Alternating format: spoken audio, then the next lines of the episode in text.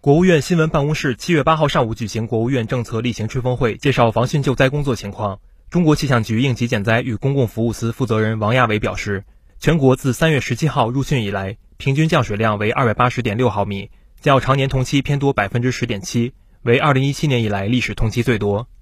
全国自三月十七号入汛以来，降雨量平均为二十二百八十点六毫米，较常年同期偏多百分之十点七。是二零一七年以来历史同期的呃最多，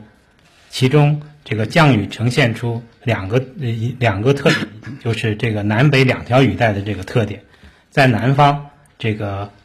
呃珠江流域的降雨量为这个历史同期的最多，在北方这个辽河流域的降雨量为历史同期的第二多，全国的气温平均为